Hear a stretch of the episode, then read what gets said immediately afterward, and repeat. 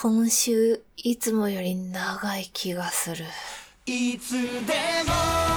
君に寄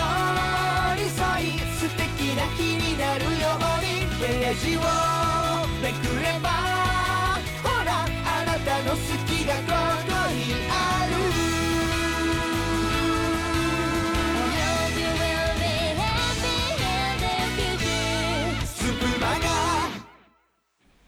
あらゆるジャンルのキャストが飛び出す総合エンタメ番組、スプマが、音声配信アプリスプーンと Spotify ほかポッドキャストにて配信しております。本日6月23日金曜日、レディオストリートは私、ミクリアが担当いたします。いやー、なんだろうね。多分暑いとか寒いとかのせいかわかんないんだけど、なんか今週めちゃくちゃ疲れてる。あーね、ちょっと土日ちょっとなんかしっかり休もうかなと思い始めております。うん、まあ運動するんだけどね。まだまだダイエット中でございます。えっ、と、最近の話なんですけど、今月の初めに、久々にライブハウスに行ったんですよ。あの、数年ぶりに私の好きなボーカリストである、えー、岸田教団ジャケボシロケッツというバンドがあるんですけど、そのボーカリストであるいちごさんというね、方の誕生日を祝うライブがありまして、もう私毎年行ってたんですよ。もう大好きで。で、まあ、あ、えっ、と、わかる人はわかるかもしれないんですけど、ジョジョの奇妙な冒険の第6部の、あの、オープニングを歌われてる方です、ちなみにね。はい。ぜひ、くぐってください。で、私も、もう散々学生時代からライブハウスに、まあ、通っている人生を送っているんですけど、初めて、あの、演者が来れないっていう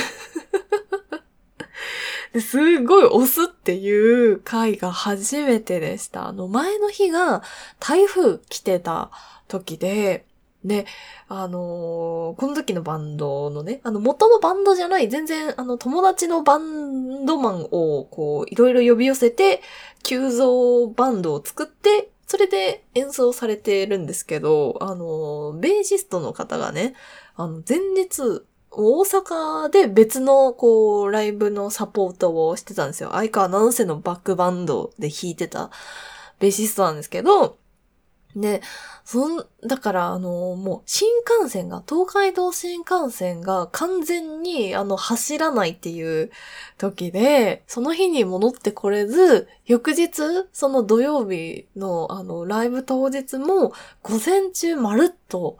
まあ、あの、動いてないっていうところで、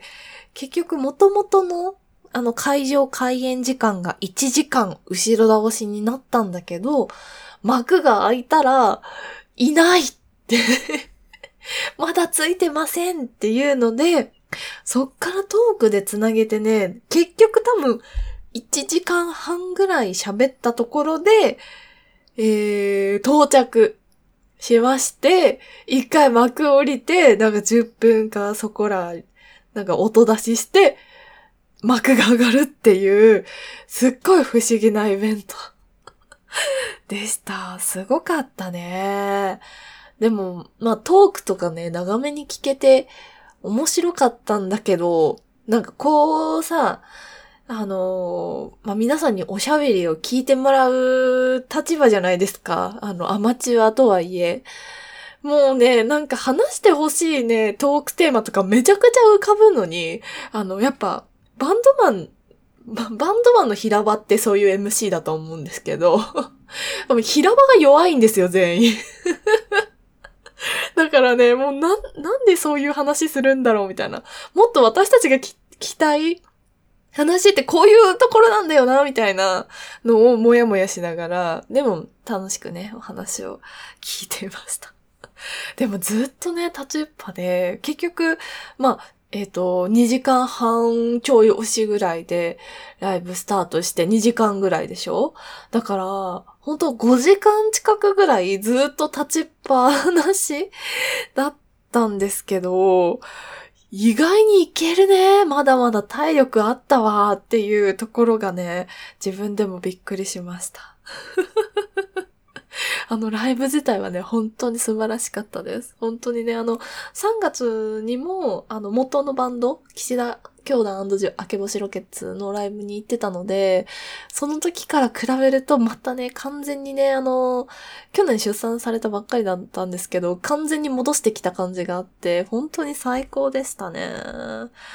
本当にこの、あの、いちごさんというボーカリストを見ていると、本当に年を重ねることって全然ネガティブなことじゃないんだなっていう風に思えて、なんか私自身ももっと素敵になりたいなっていう風にね、元気をもらえるなというところでございます。そんなお話でした。はい。ぜひ、あの、今日誕生日の方もきっといると思うんですけど、おめでとうございます。素敵にね、年を重ねていきましょうというところで、本日のスプマがスタートです。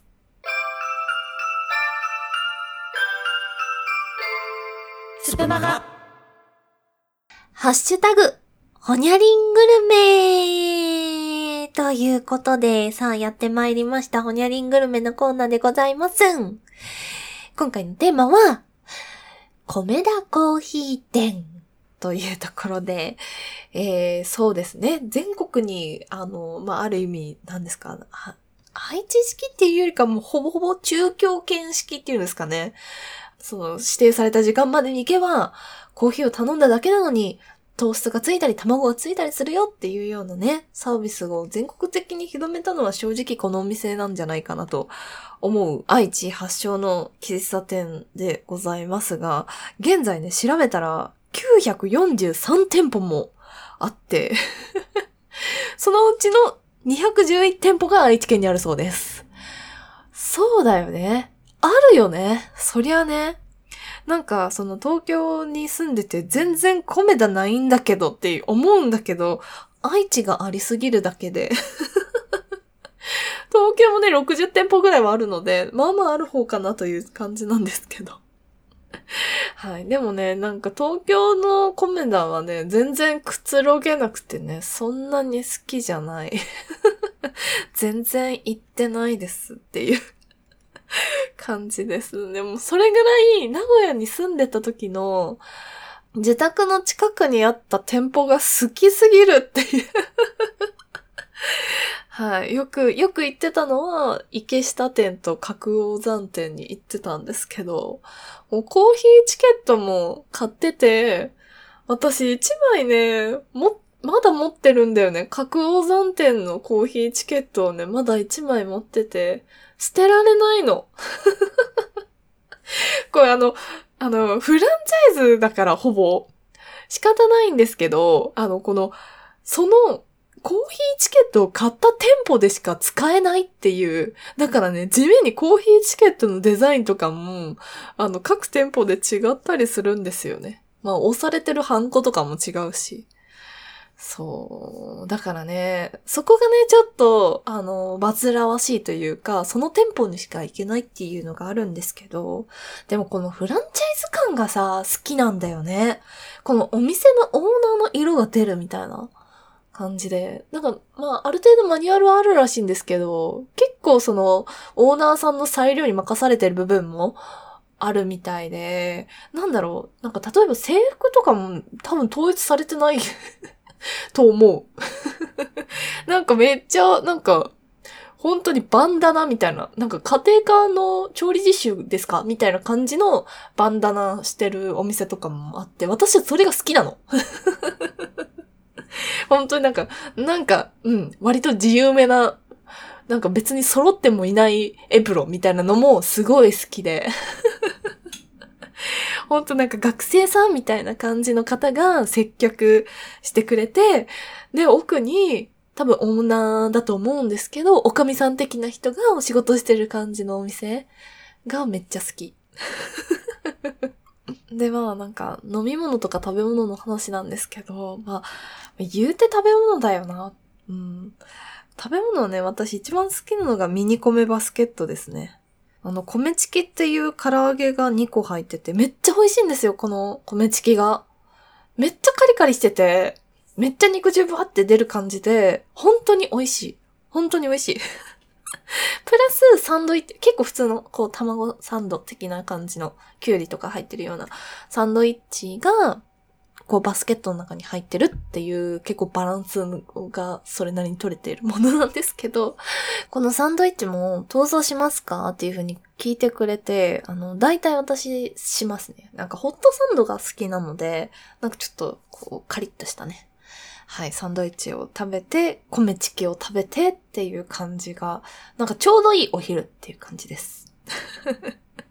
あの、こう、カツサンド系？カツパン系のメニューもたくさんあって、それも本当は食べたいんですけど、一人じゃどうしようもないぐらいの量 なんですよ。まあ、あの、半分食べて半分テイクアウトするっていうのもお願いすればできるんですけど、まあ、できるだけ、あの、話したくないんで、店員さんと。なんでね、一人で食べられる量のものを大体頼んでたんですけど、この前ね、レディオストリートの卒業メンバーである佐藤まみちゃんとコメダに行きまして、その時に、あの、すごい久しぶりにこのカツパン系を食べました。カツカリーパンを食べましたね。いや、めっちゃ美味しかった。もう自分じゃさ、選べないからさ、なんか久しぶりに食べてすごい新鮮でしたね。本当なんか、なんかしっかり普通に、あの、欧風カレーなんだと思って なんかスパイシー系のカレーのイメージでいたらね、普通に欧風カレーでしたね。美味しかったです。そしてね、まあ二人で行ったからっていうのもあるんですけど、あのデザートも食べることができまして、まあ米だと言ったら白ノワールですよね。あったかいデニッシュの上にソフトクリームが乗ってるので、なんかあった、あったかい、あったかい、冷たい を、まあ楽しむメニューだと思います。これもさ、あの、一人で行くとさ、まあ、正直さ、てか長居したいじゃん、米田なんて。だから、長居するのと白ノワールって微妙に相性悪くて、合図が溶けちゃうんですよ。なんですけど、私一人で行くときはだいたい白ノワール、まあミニサイズ頼むとして、あのソフトクリームじゃなくてホイップクリームに変えるっていう手を使いまして、あの長く楽しむということね、やっているんですが、豆ちゃんと行った時はね、あのー、まあ、普通のアイスにしました。美味しかった。九州のご当地アイスですよね。あの、ブラックモンブランとコラボしていて、あの、普通のこうソフトクリームの上にさらにチョコレートがかかってて、あの、ブラックモンブランのさ、あの、なんだ、外側のさ、カリカリ？あれがもうめっちゃかかってるっていう そういうメニューが、あの、限定でありまして、まあ、それが食べたくて行ったんだけど、はい、あの、それをね、まあ、食べました。二人だけどね、もう、カツカリーパンでお腹いっぱいになっちゃって、あの、ミニサイズを食べました。いや、美味しかったね。うん。全然デニッシュと合ったわ。あ別になんかそういうのってさ、結局アイスだからさ、いや普通の元のやつ食べればいいじゃんみたいな感じかなと思ったけど、全然そんなことなかった。美味しかった。って感じです。で、ちなみにね、それに、それらに合わせる飲み物はみくりやさん何飲んでるんですか？コーヒーなんですか？みたいな。米田コーヒー店だからコーヒーなんですか？って思われるかもしれないんですけど、私、実は、米田の和紅茶がめちゃくちゃ好きなんですよ。あの、お伊勢さんの和紅茶、水木っていう名前の、あのー、紅茶があるんですよ。普通のアイスティーとかホットティーとは別の商品なんですけど、これね、あの、見つけたら飲んでみてくださいよ。紅茶好きの皆さん。私も、その、この前行った時に初めて、あの、その、見つけてメニューで、めちゃくちゃ一人でテンション上がってたんですよ。絶対豆ちゃん弾いてたと思う。な、え、みくやさんなんかテンション上がってんなって絶対思われてたんですけど。これあの、三重県産のあの茶葉を使った和紅茶なんですよ。まあなんか若干スリランカ産入ってるらしいんですけど。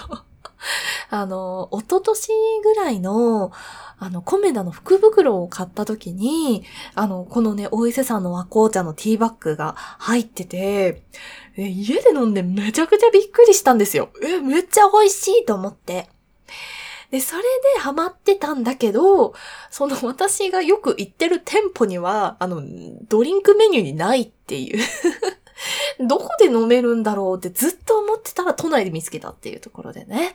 もう一回飲みたかったのですごい嬉しかったです。結構レアだと思うので、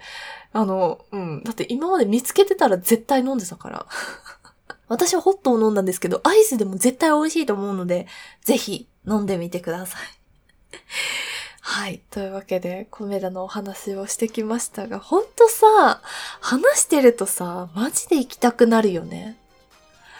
今の自宅の最寄りの店舗、一駅向こうなんですよ。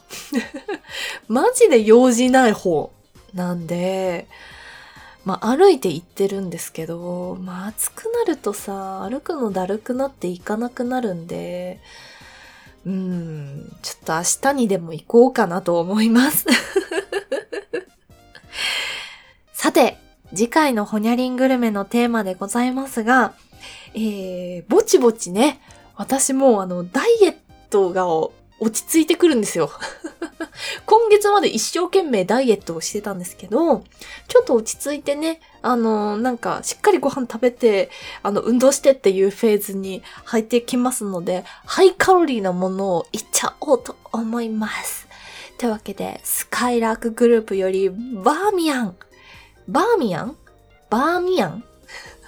アクセント位置が全然わかんないんですけど、はい、バーミヤンの話していきたいと思いますので、スプマガ公式ツイッターの固定ツイートから Google フォームのリンクがございます。まあね、スカイラークグループといえば、配膳の猫ロボットですよね。はい。猫ロボットへの愛に溢れている方、ぜひお便りお待ちしております。それでは、明日は土曜日、別冊袋とじが担当いたします。本日のお相手は、ミクリアでした。